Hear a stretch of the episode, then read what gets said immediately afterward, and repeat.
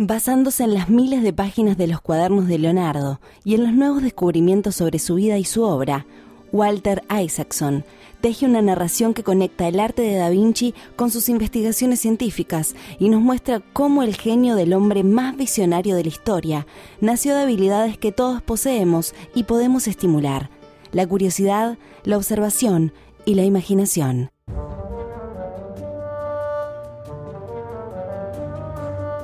La habilidad de Leonardo da Vinci para combinar arte y ciencia continúa siendo la regla de oro de la innovación.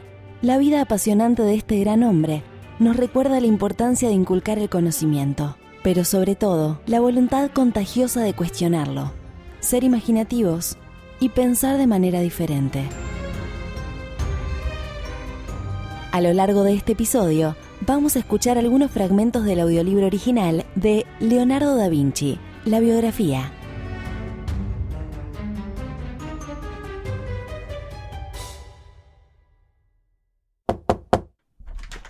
Vení, vení, pasá. Esto es No Ficción, el podcast de libros de Penguin Random House Grupo Editorial. Gracias por acompañarnos. En No Ficción leemos con vos.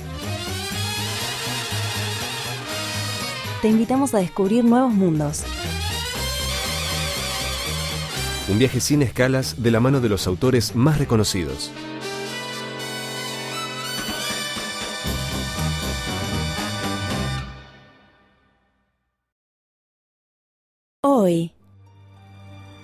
Leonardo da Vinci, la biografía, un libro de Walter Isaacson, publicado por Editorial Debate. Cuando rondaba esa inquieta y trascendental edad que son los 30, Leonardo da Vinci escribió una carta al señor de Milán en la que enumeraba las razones por las que éste debía proporcionarle un empleo. Había disfrutado de cierto éxito como pintor en Florencia, pero encontró problemas para terminar sus encargos y buscaba nuevos horizontes. En los diez primeros párrafos, Leonardo se jactaba de sus habilidades en ingeniería, sin olvidar su capacidad para proyectar y diseñar puentes, canales, cañones, carros acorazados y edificios públicos. No fue hasta el undécimo párrafo, al final, que añadió que, además, era artista. También puede esculpir en mármol, bronce y yeso, así como pintar cualquier cosa tan bien como el mejor, sea quien sea.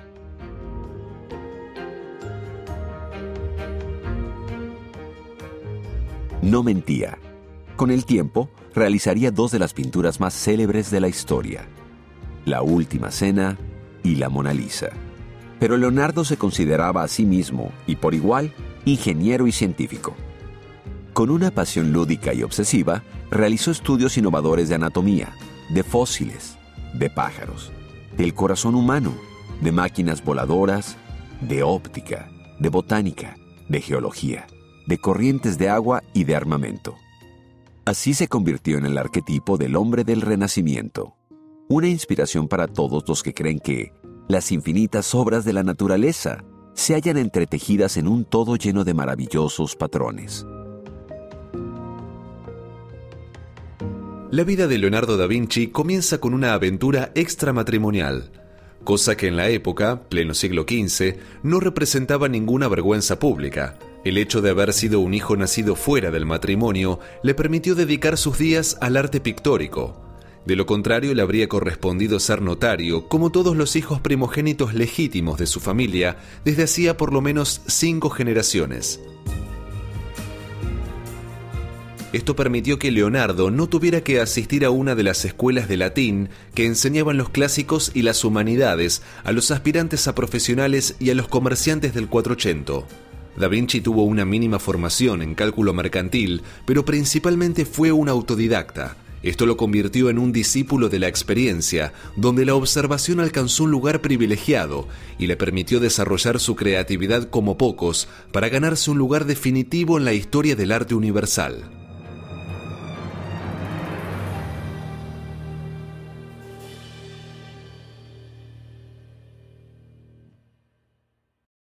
Leonardo da Vinci poseía un buen instinto para notar cosas.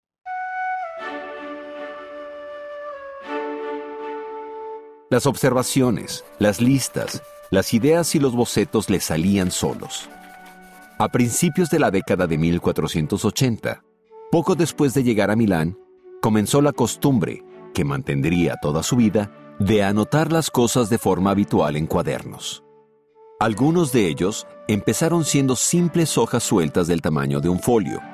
Otros eran pequeños volúmenes encuadernados en cuero o pergamino, como un libro de bolsillo o incluso más pequeño que llevaba encima para tomar apuntes. Uno de los propósitos de estos cuadernos consistía en anotar escenas interesantes, sobre todo las que tuvieran que ver con personas y emociones. Mientras vas por la ciudad, escribió en uno de ellos, observa sin parar. Observa y considera las circunstancias y el comportamiento de los hombres mientras hablan y pelean o se ríen o se dan de golpes. Para ello portaba consigo un cuaderno colgado del cinturón. Estos cuadernos atados a la correa, junto con las hojas de mayor tamaño de su estudio, se convirtieron en el registro de sus múltiples pasiones y obsesiones, que a menudo incluía en una misma página. Como ingeniero, Leonardo perfeccionó sus habilidades técnicas dibujando mecanismos encontrados o imaginarios. Como artista, esbozaba ideas y realizaba dibujos preparatorios. Como empresario de la corte, anotaba diseños de disfraces, artefactos para desplazar decorados y escenarios, fábulas para su representación y agudos diálogos. En los márgenes de cada hoja garabateaba listas de tareas pendientes, cuentas de gastos y dibujos que captaban su fantasía.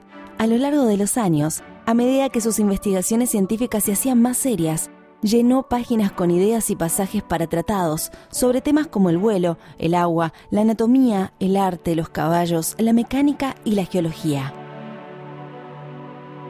A través de sus cuadernos, no solo conocemos el proceso de trabajo de uno de los artistas más completos de la humanidad, sino que además podemos descubrir la fascinación que el mundo exterior ejercía sobre un explorador de una incansable curiosidad como la que tenía Leonardo da Vinci.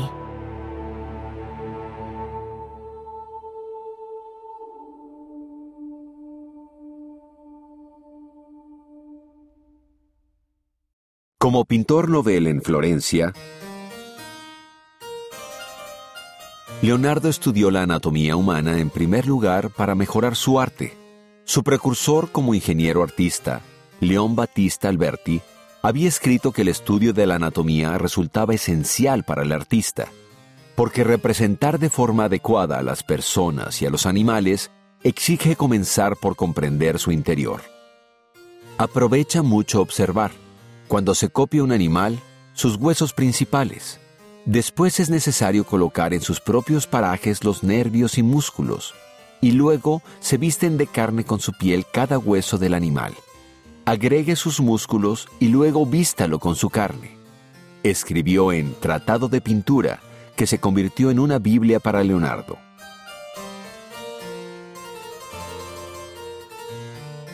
Leonardo siguió el consejo con un entusiasmo que a cualquier otro artista o a la mayoría de los anatomistas les habría parecido inimaginable.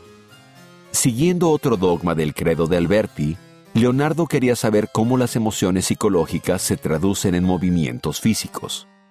Así pues, también se interesó por el funcionamiento del sistema nervioso y por cómo funcionan las impresiones ópticas.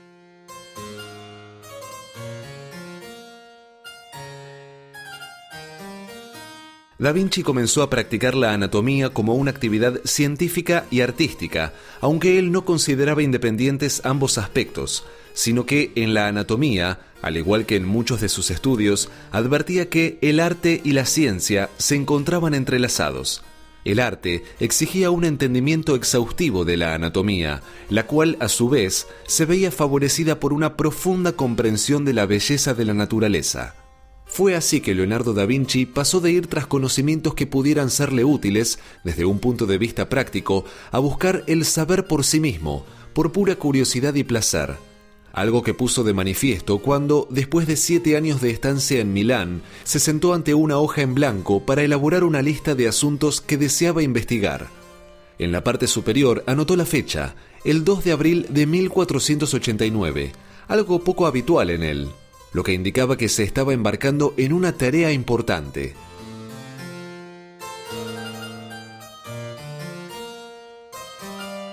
En la parte de la izquierda dibujó con delicados trazos de pluma dos vistas de un cráneo humano con venas. En la derecha enumeró los temas que iba a investigar. ¿Qué nervio hace que los ojos se muevan de tal forma que el movimiento de uno se transmita al otro?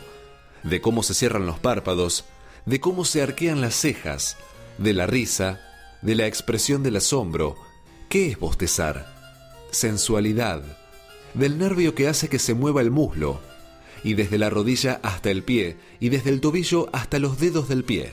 En notas posteriores explicó cómo los tejidos, las venas, los músculos y los nervios debían mostrarse desde una variedad de ángulos. Da Vinci desarrolló así una nueva forma de dibujo anatómico aún vigente y que de alguna forma se transformó en el arte preparatorio de varias de sus obras.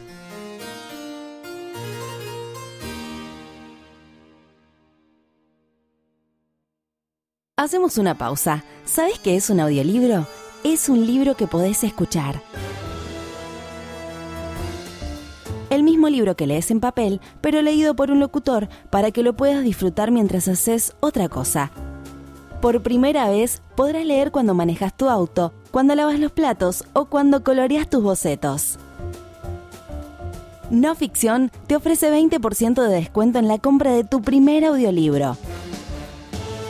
Solo ingresa en audioteca.com, audioteca con K, elegí cualquier libro de Penguin Random House e ingresa el código no ficción, todo junto. Te dejamos los links en la descripción de este episodio. Listo, nunca pares de leer.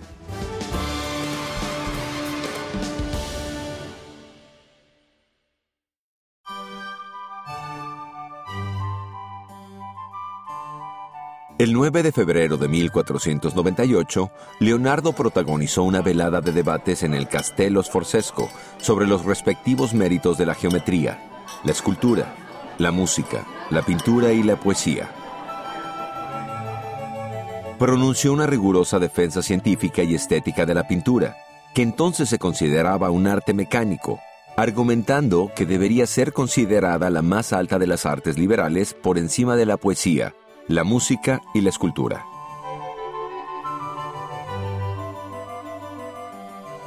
El matemático de la corte, Luca Pacioli, que se encontraba presente para defender la superioridad de la geometría, escribió que, entre los asistentes, había cardenales, generales, cortesanos y oradores eminentes, expertos en las nobles artes de la medicina y la astrología.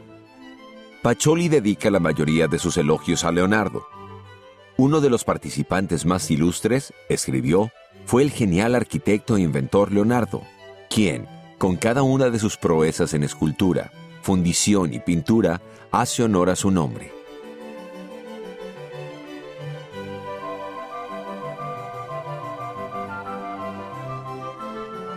Este tipo de disputas públicas sobre el verdadero valor de cada una de las distintas disciplinas intelectuales constituía un ingrediente básico de las veladas del Castello Sforzesco.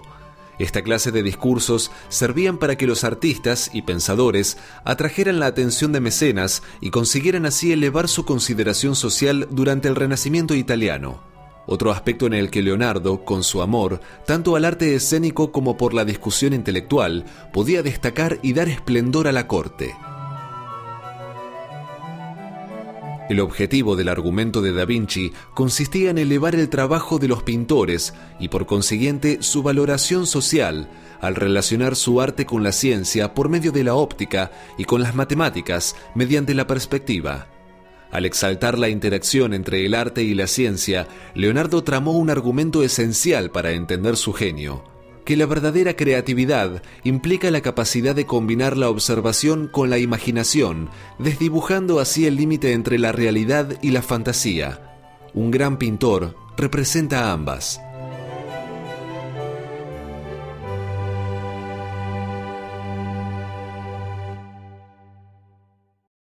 En eso, en resumen, consistía el talento que distinguía a Leonardo.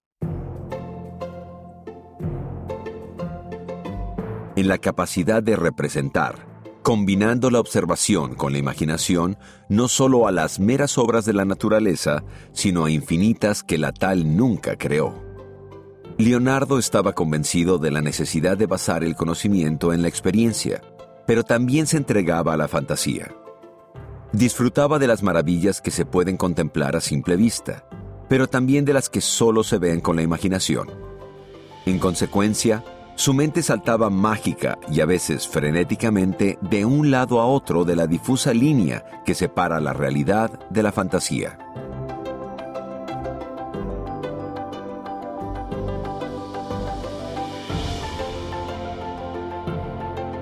La creatividad de Leonardo da Vinci, como la de todo gran innovador, resultó de la interacción entre la tecnología y las humanidades.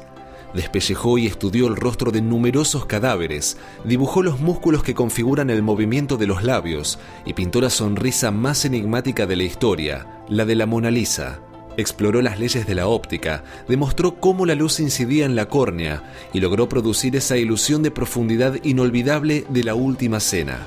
Además, su capacidad para combinar arte y ciencia, simbolizada por su dibujo de un hombre completamente proporcionado, con los brazos extendidos, dentro de un círculo y un cuadrado, conocido como el hombre de Vitruvio, lo convirtió en el genio más innovador de la historia. En la introducción de este libro, planteé que resultaba inútil utilizar la palabra genio como si se tratara de un rasgo sobrehumano otorgado por el cielo y fuera del alcance de los simples mortales. Espero que esté de acuerdo conmigo en que Leonardo fue un genio, una de las pocas personas en la historia que, de forma indiscutible, se merece, o para ser más exactos, se ganó ese calificativo.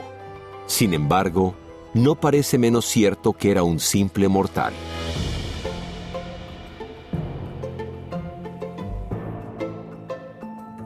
La prueba más evidente de que era un hombre y no un superhombre es la retaíla de proyectos que dejó sin terminar. Por supuesto, todo lo que sí terminó bastaría para demostrar su genio. Sin embargo, cuando estaba ya acabando de escribir este libro, comencé a apreciar la inherente genialidad de sus diseños y obras maestras que se quedaron en proyectos o sin terminar. Y al negarse a producir obras que no pudiera perfeccionar, consolidó su reputación como genio en lugar de simple artesano. Disfrutaba más con el reto de la concepción que con la propia tarea de la ejecución.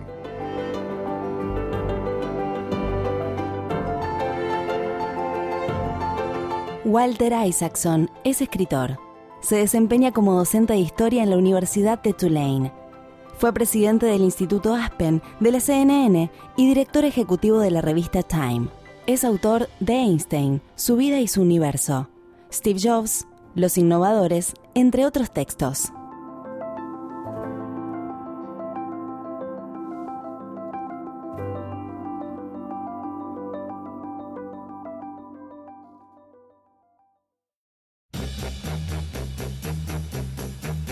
Hoy leímos Leonardo da Vinci, la biografía.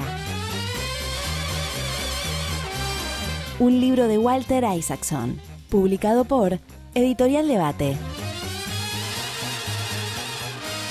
No te olvides, con el código no ficción conseguí un 20% de descuento en todos los audiolibros de Penguin Random House disponibles en la tienda Audioteca. Audioteca con K. Probalo y no pares de leer. Si te interesó esta propuesta, también te recomendamos Infernales, La Hermandad Bronté de Laura Ramos. Infernales es la biografía más completa sobre la familia Bronté y al mismo tiempo la apasionante historia de una hermandad marcada con sangre y literatura.